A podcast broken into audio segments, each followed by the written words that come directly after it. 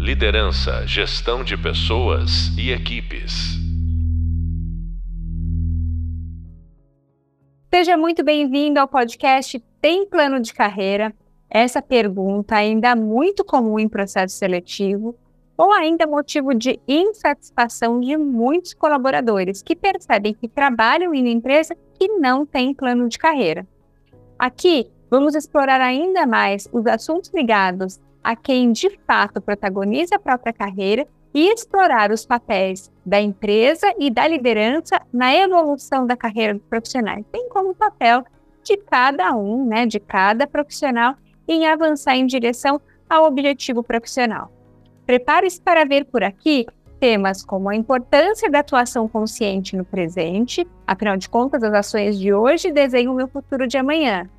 Também vamos falar do planejamento pessoal, quanto tempo que eu levo para aprender uma habilidade, a importância da disciplina, a persistência para incluir e concretizar novos aprendizados, a retenção de talentos, aquisição de conhecimento, mudança de hábito. Olha, esse podcast está cheio de, de, de, conteúdo. Eu sou a sua professora Josi Andrade, estou com vocês na disciplina Posicionamento de Marca Pessoal e Empregabilidade. Muita gente me pergunta como montar um plano estratégico de desenvolvimento pensando no objetivo profissional do futuro. Olha, um plano bem estruturado e focado, você realmente estará mais preparado para alcançar seus objetivos profissionais lá na frente.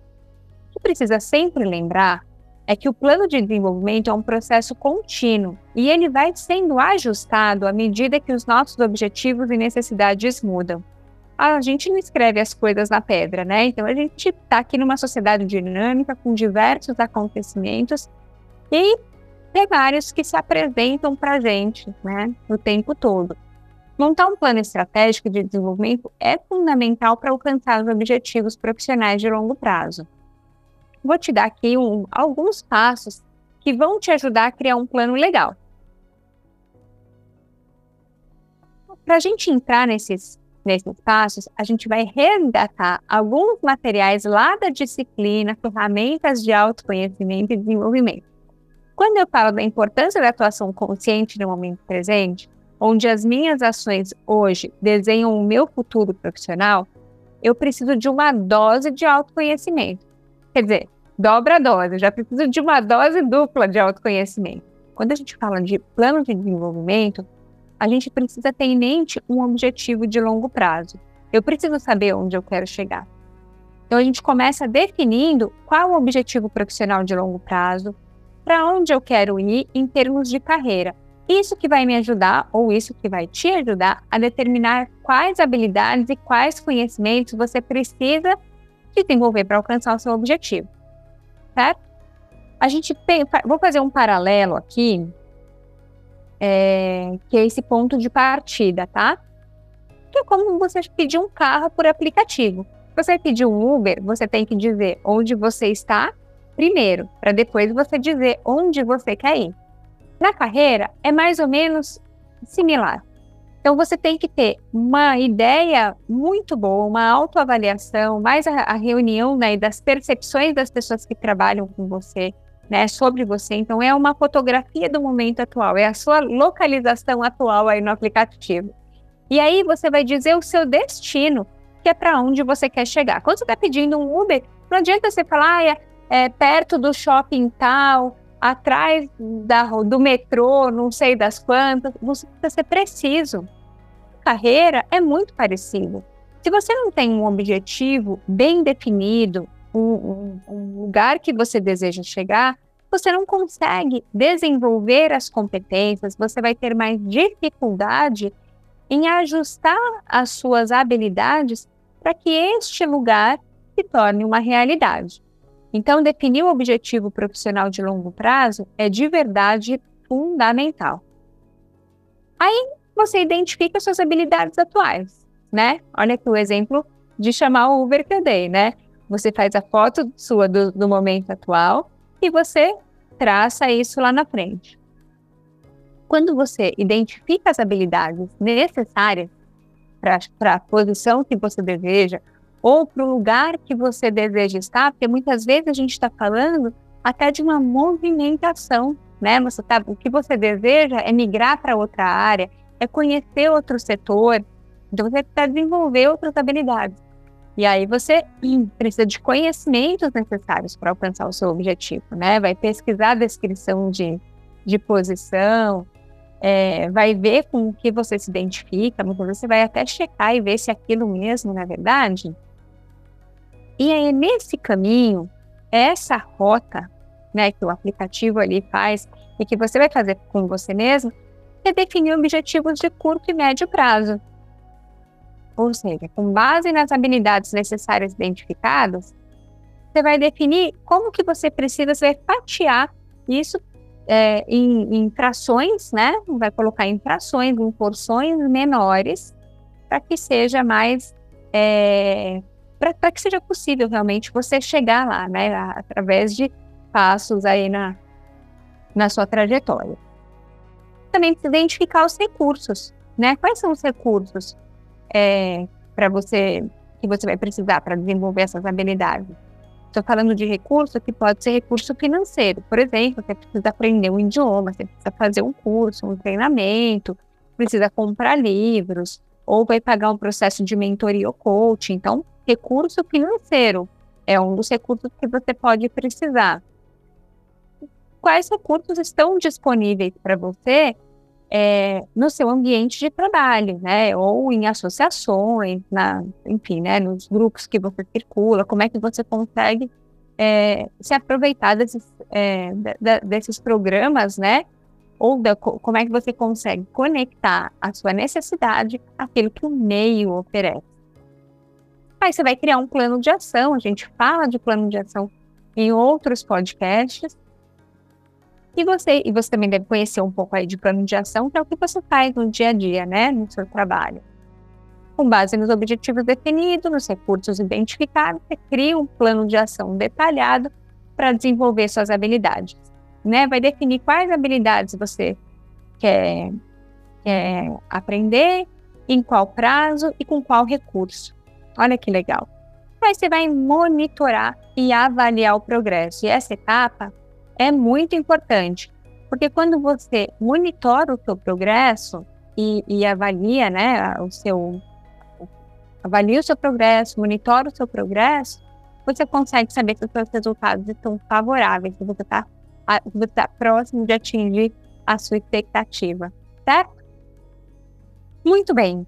Mudar, né, mudar uma habilidade leva tempo, né? Então a gente está aqui tratando como se a gente precisar, como se a gente fosse é, só manter uma, uma carreira né, constante, ainda imaginando a carreira, gente, como aquela escadinha, né? Isso é tão mais. É, é tão old school, né? A gente pode dizer que isso já vai, vai ficando no passado. Antes da carreira, a gente pensava degrau por degrau, né?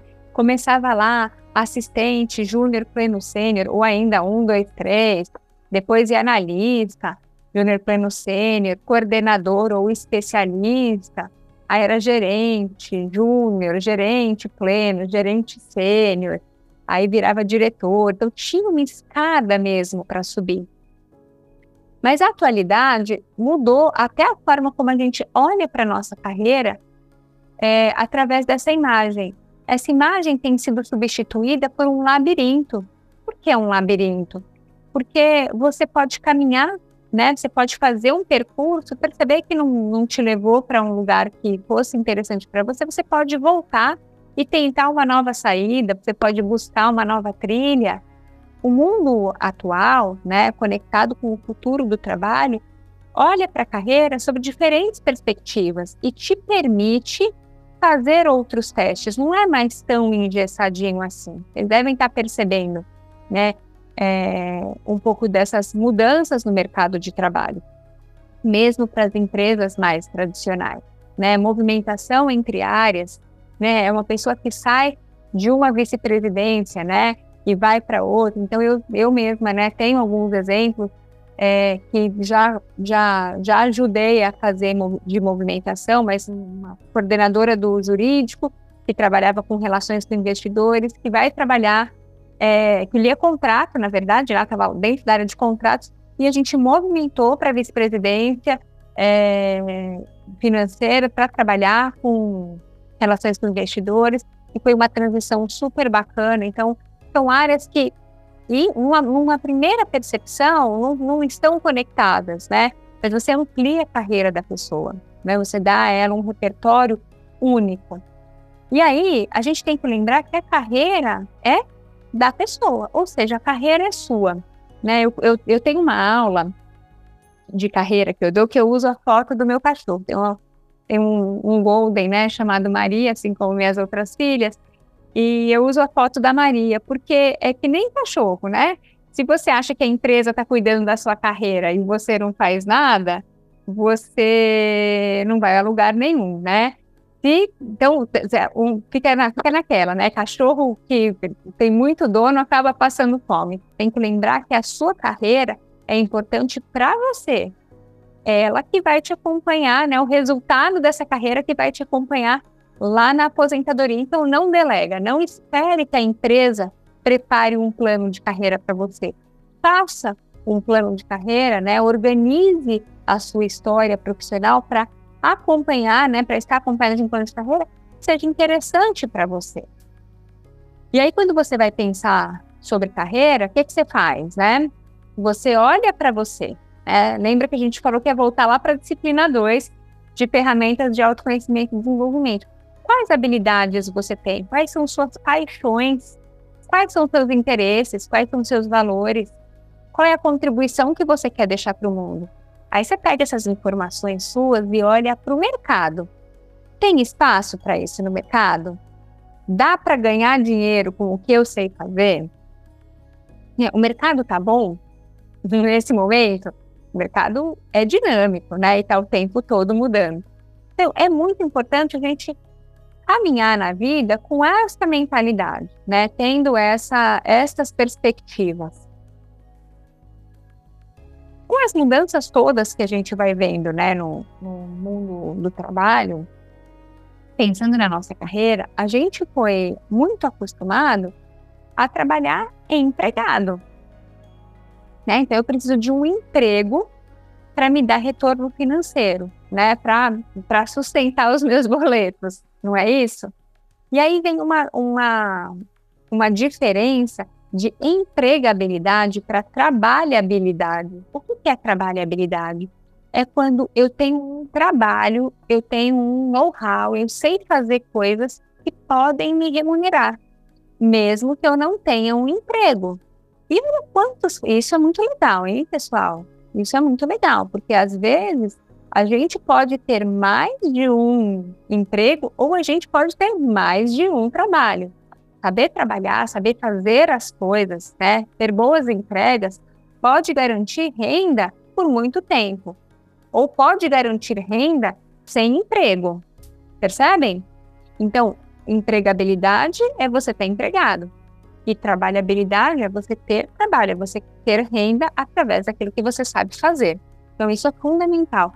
No mundo atual, a gente sabe que é, existem muitas formas de contrato de trabalho, né? A gente vem saindo aí de décadas de, de um, uma valorização quase que exclusiva para o CLT.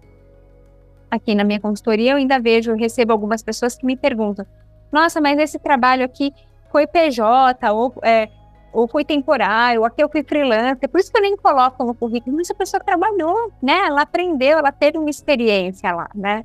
Então, precisa considerar com certeza. E aí, algo que eu acho que é muito, muito importante é sonhar com a vida que você quer. É você saber, assim, qual é a rotina que você deseja ter. É ideal mesmo, né? A gente vai fazer aqui uma jogada de expectativa. Quando você sonha com a vida que você quer, você pode trazer aqui, é, ah, eu quero ter mais qualidade de vida, eu quero ter mais tempo para minha família, eu quero ter tempo para estudar, ou eu quero, sabe, não quero, quero ter uma vida financeira mais estável, quero ter uma garantia de, de assistência médica, enfim, aquilo que é importante para você sonhar com a vida que você quer. E aí você vai atrás para fazer acontecer. Mas se você não tem nem esse sonho, se falta essa mágica do sonho da vida que você quer, aí fica mais difícil, né? E aqui que a gente vai entrar, né? Eu, eu dei essa, essa contornada antes de falar da habilidade, né? Do aprendizado de, no, de novas habilidades, porque é importante que você tenha um trabalho que te satisfaça, né? Se a gente voltar lá para lá para Maslow, para a pirâmide, né, das, das necessidades, a gente tem lá o topo da pirâmide é a autorrealização né? E eu, a gente passa fase a fase para chegar lá em cima e encontrar satisfação, né? Ter, ter, ter esse retorno gostoso do trabalho. Então tem que sonhar sim com uma segunda sexta-feira que seja interessante para você, que seja gostosa, que tenha mais daquilo que você gosta de fazer, que tenha mais daquilo que você faz bem e para isso você precisa tanto de muito autoconhecimento, né, muitas doses de autoconhecimento, como você precisa de bons planos. Então, é, quando você monta esse plano, que foi a nossa abertura aqui da aula, você vai lá ver o que, é que você precisa fazer, o que você precisa aprender, que, que habilidades, que competências que faltam para você chegar nesse lugar aí que você desenhou como seu objetivo, né? A hora que você vai foi lá, chama Uber, que a gente fez esse paralelo. É o seu destino final. Se você tiver que aprender uma, uma, uma parte técnica, você vai levar um tempo, mas que ainda assim é um tempo inferior a um tempo de aprender um comportamento ou de mudar um comportamento. Mudar um comportamento leva muito tempo. O tempo necessário para aprender uma habilidade vai variar dependendo de diversos fatores, como a complexidade da habilidade, a quantidade de tempo e esforço que você dedica à prática e à aprendizagem, sua motivação, sua capacidade pessoal de aprendizagem, certo? Além disso, o método de aprendizagem que você escolhe pode influenciar o tempo necessário para adquirir uma habilidade. Algumas habilidades podem ser aprendidas em um curto período de tempo como, por exemplo, aprender uma nova receita ou aprender a usar uma nova ferramenta de software que você né, parece mais intuitiva. Já outras habilidades são mais complexas e podem levar anos para serem dominadas, como tocar um instrumento musical ou falar um novo idioma com fluência. Em geral, os estudos mostram que para se tornar proficiente em uma habilidade, é necessário investir uma média de 10 mil horas de prática. Pois é, mas aqui vejam o que eu falei: proficiente. Você, ao iniciar um aprendizado de um idioma, não sai do básico e já é proficiente, na é verdade. A gente tem uma jornada longa de aprendizado. Só que não significa que você vai passar anos, né? Ou vai passar aí tantas mil horas até apresentar um primeiro resultado. Né? Você já vai começando a ver o resultado do seu aprendizado aos poucos, à medida que ele vai acontecendo. Então, com um pouco de prática consistente, você pode começar a ver melhorias e progresso em uma habilidade em um período de tempo relativamente curto.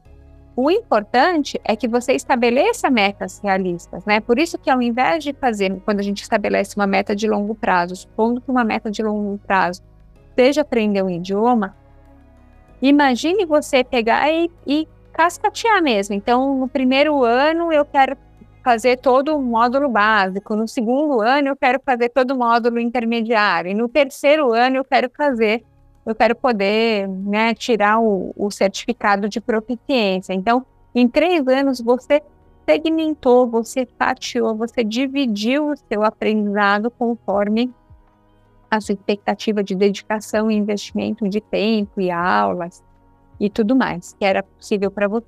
Só um exemplo, tá, pessoal? E aí é importante ter bons hábitos né, vários autores e teóricos que escreveram sobre os hábitos. Alguns deles, suas principais teorias, eu vou trazer aqui muito num, num, numa velocidade master para vocês, mas Charles Duhigg, que é autor do livro O Poder do Hábito, defende a teoria de que os hábitos são formados de um ciclo de três etapas. Ele fala que compreender este ciclo pode te ajudar a mudar os hábitos. Os três, é, os, as três etapas são gatilho sinal, etapa 1, né? Que é um evento que desencadeia um hábito. Pode ser algo externo, como cheiro de comida, ou interno, como uma emoção. O segundo, a segunda etapa é a rotina, a ação ou comportamento que é executado em resposta ao gatilho. Essa rotina pode ser física, mental ou ainda emocional. E a terceira etapa é a recompensa, a sensação positiva que é associada à rotina. A rotina pode ser algo tangível, como o sabor da comida, ou intangível, como a sensação de alívio. Daí argumenta que a compreensão dessas três etapas é fundamental para mudar ou modificar um hábito. Identificar o gatilho, substituir a rotina e manter a recompensa pode ajudar a reprogramar hábitos indesejados. Esse foi um dos autores que eu quis contar para você. Tem um outro autor, que é o Skinner. Skinner foi um psicólogo behaviorista que defendia que os hábitos são formados a partir do reforço positivo ou negativo que acompanha o comportamento. Bom, você tem psicólogo aqui, já está lembrando que tinha um ratinho na faculdade que ficava privado de água, esperando a segunda-feira, né, as aulas da segunda-feira. Skinner teve uma, uma teoria, um desenvolvimento teórico totalmente dedicado a essa questão do reforço positivo e negativo, argumentando que um comportamento que é reforçado tem maior probabilidade de se tornar um hábito. Olha aqui como é importante o reforço positivo, hein, líder? Vocês que querem mudar ou implementar, instaurar um novo hábito, um novo comportamento no time de vocês, vai aqui a dica do estudo. Andy Wood, autora de Bons Hábitos, Maus Hábitos, é uma psicóloga social que defende que os hábitos são formados por meio da repetição e da associação de comportamento com a situação. Ela argumenta que mudar os hábitos requer mudanças no ambiente e nas situações que provocam os comportamentos indesejados. Então, trouxe aqui para vocês três autores. Tem mais um, que é o James Clear. Clear é autor do livro Atomic Habits e defende a teoria de que pequenas mudanças diárias podem levar a grandes resultados a longo prazo. Ele argumenta que a chave para mudar os hábitos é criar rotinas que sejam simples, fáceis de seguir e agradáveis. Eu concordo totalmente com James Clear, quem tiver a oportunidade de ler o livro Atomic Habits. Aliás, eu acabei de falar, né, não só do livro do James Clear, mas falei de, aqui da Andy Wood, que é autora de Bons Hábitos, Maus Hábitos, e também falei de Charles Duhigg, do Poder do Hábito. Todos os três livros são muito legais, né? Fica aqui a dica de leitura para vocês.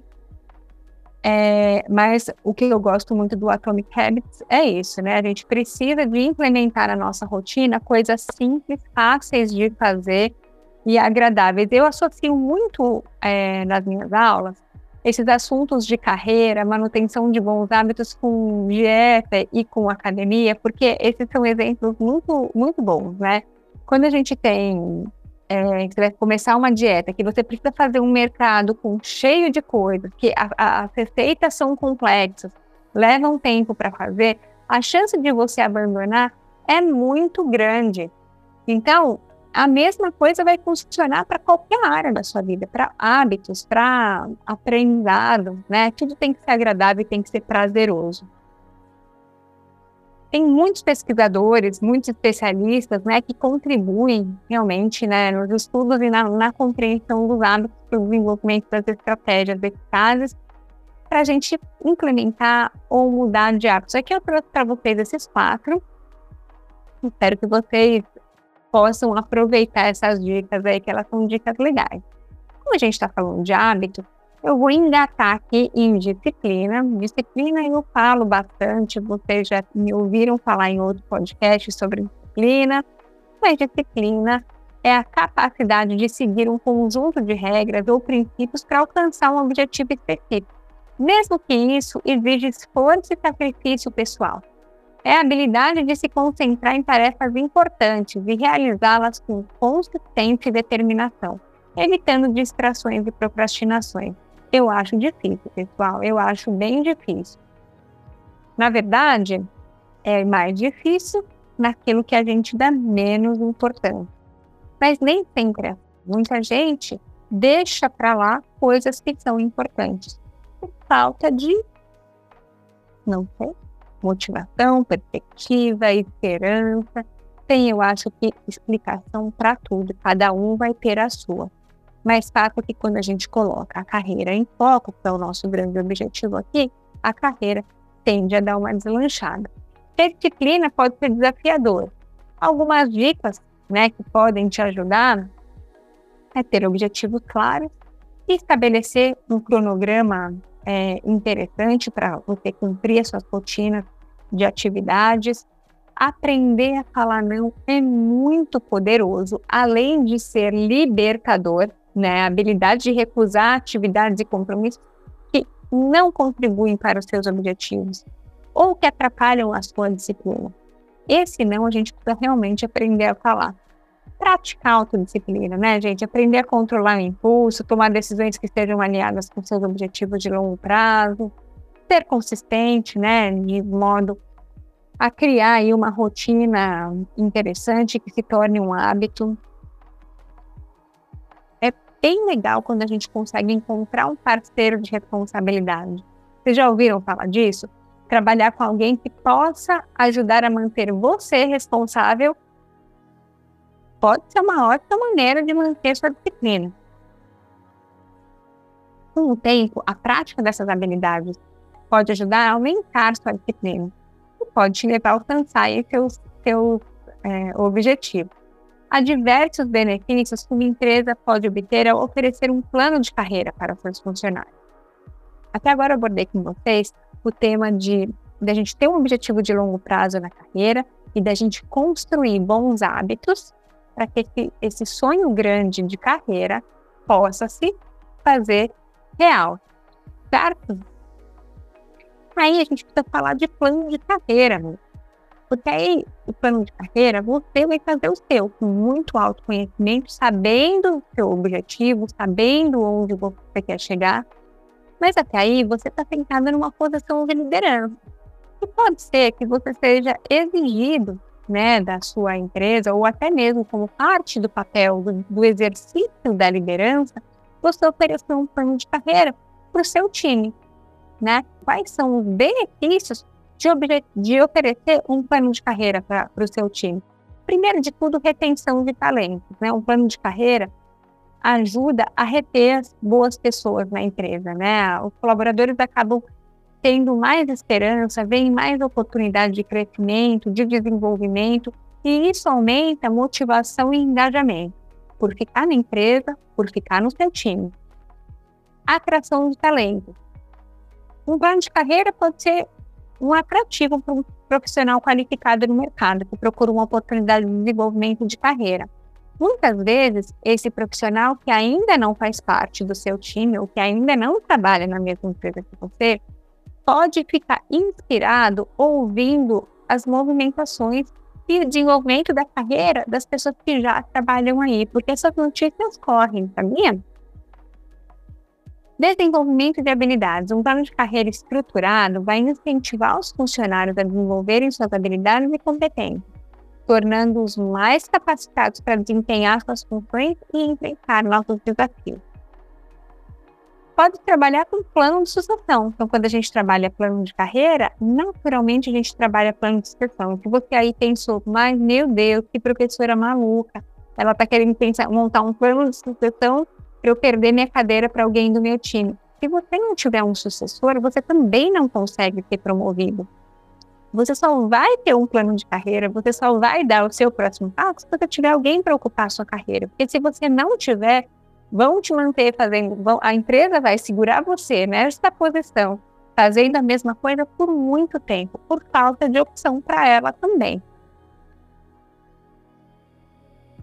Produtividade, o plano de carreira ajuda, motiva, né? Coloca aí o, todo mundo para trabalhar alcançando metas pessoais, né? Aumentando a produtividade, vai melhorar o desempenho do pessoal, apoia sem dúvida nenhuma um bom clima organizacional, né, contribui para um bom clima organizacional, cria um ambiente mais positivo, mais colaborativo, pois os funcionários aí, os seus colaboradores podem se sentir mais valorizados e reconhecidos, e ser reconhecido na atualidade é bastante importante, E aí reduz custo, né? Naturalmente, porque evita movimentação, evita turnover, evita saídas.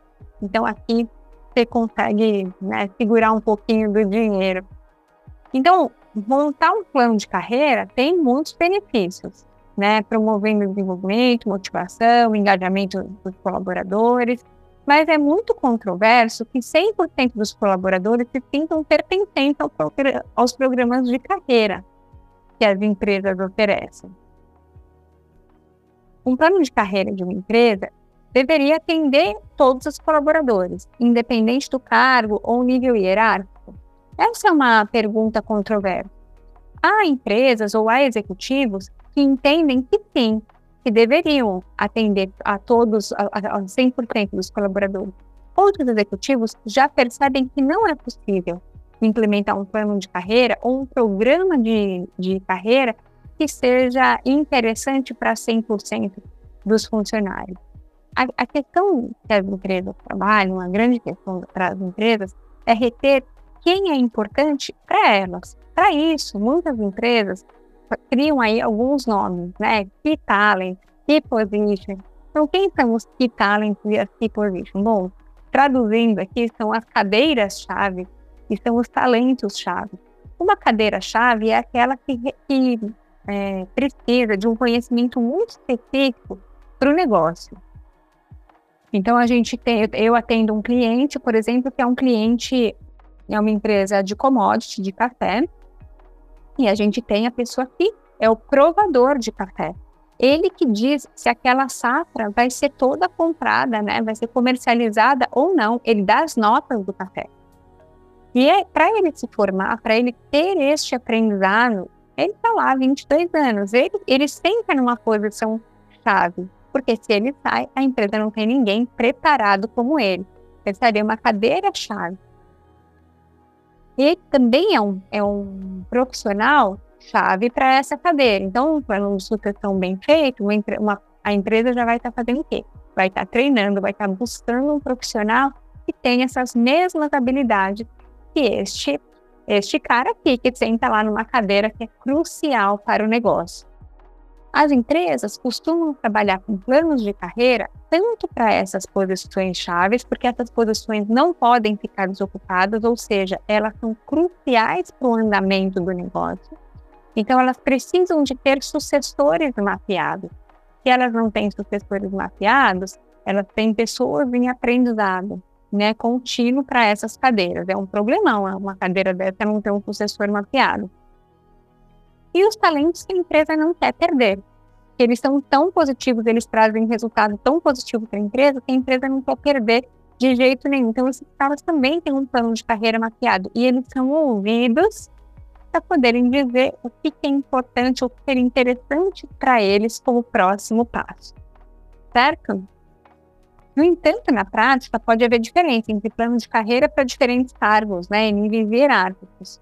Isso ocorre porque a necessidade e expectativa dos colaboradores variam de acordo com a posição da empresa, variam conforme as habilidades e competências e variam conforme os objetivos de carreira, além de outros fatores, né? Às vezes envolve mudança, desejo de expatriação e por aí vai. Agora, independente do nível hierárquico ou do cargo, a empresa deve oferecer oportunidade de desenvolvimento e crescimento profissional para todos os colaboradores. Isso pode incluir treinamento, capacitação, coaching, mentoria, programas de feedback, isso daqui é, deveria ser obrigatório, né? De tão básico que, que é outras iniciativas que ajudem os funcionários a aprimorar as habilidades e competências e alcançar os objetivos de carreira. A gente consegue hoje no mercado de trabalho ver algumas diferenças de ambição profissional entre as gerações. Né? Hoje a gente tem as empresas bastante pulverizadas aí por profissionais de diversas gerações e cada uma dessas gerações influencia através de um grupo de características, né, é, aquele ambiente profissional, incluindo mudanças na expectativa em relação à vida profissional, pessoal, desenvolvimento econômico, tecnológico e por aí vai. Vou te apresentar aqui algumas das principais diferenças de ambição profissional entre as gerações. Se a gente for lá para os baby boomers, nascidos entre 1946 e 1964, a gente vai ver que essa geração foi marcada pelo trabalho duro, lealdade às empresas. Muitas vezes permaneciam a vida toda em um único emprego. Eram longos períodos uma de dedicação para uma mesma empresa. A ambição profissional se concentrava em alcançar cargos de liderança e estabilidade financeira, a estadinha da carreira que eu trouxe aqui no início do podcast. Daí vem a geração X, nascidos entre 1965 e 1980. Essa geração cresceu em um ambiente de incerteza econômica e mudanças sociais, que pode ter influenciado um pouco as ambições profissionais. Eles são conhecidos por valorizar o equilíbrio entre vida profissional e pessoal e por terem uma postura mais ética em relação às organizações. Sua ambição profissional se concentra em encontrar mais trabalho que ofereçam equilíbrio, flexibilidade e liberdade. Já a geração Y, também conhecida como os millennials, nascidos entre 81 e 96, cresceu num ambiente mais tecnológico, em rápida evolução, focada em encontrar trabalhos que ofereçam propósito, impacto social, desenvolvimento pessoal. A ambição profissional se concentra em trabalhar em empresas que valorizam a inovação, a diversidade e a inclusão e alcançar rápido crescimento profissional. Aí a gente chega na geração Z, que são os nascidos após 97.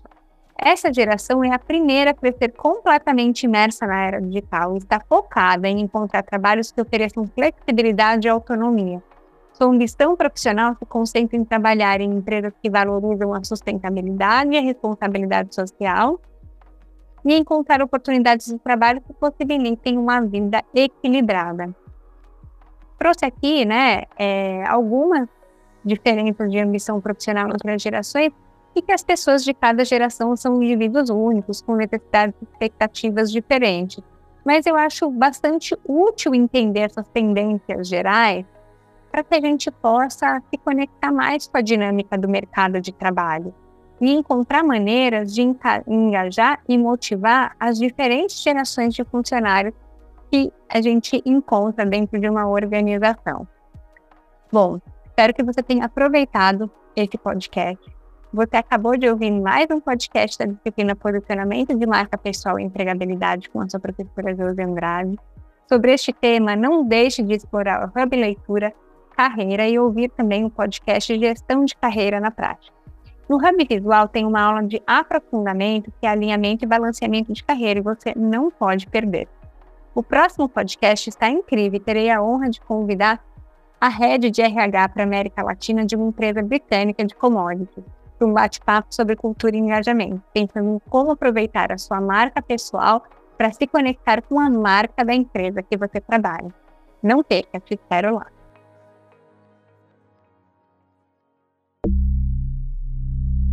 liderança, gestão de pessoas e equipes.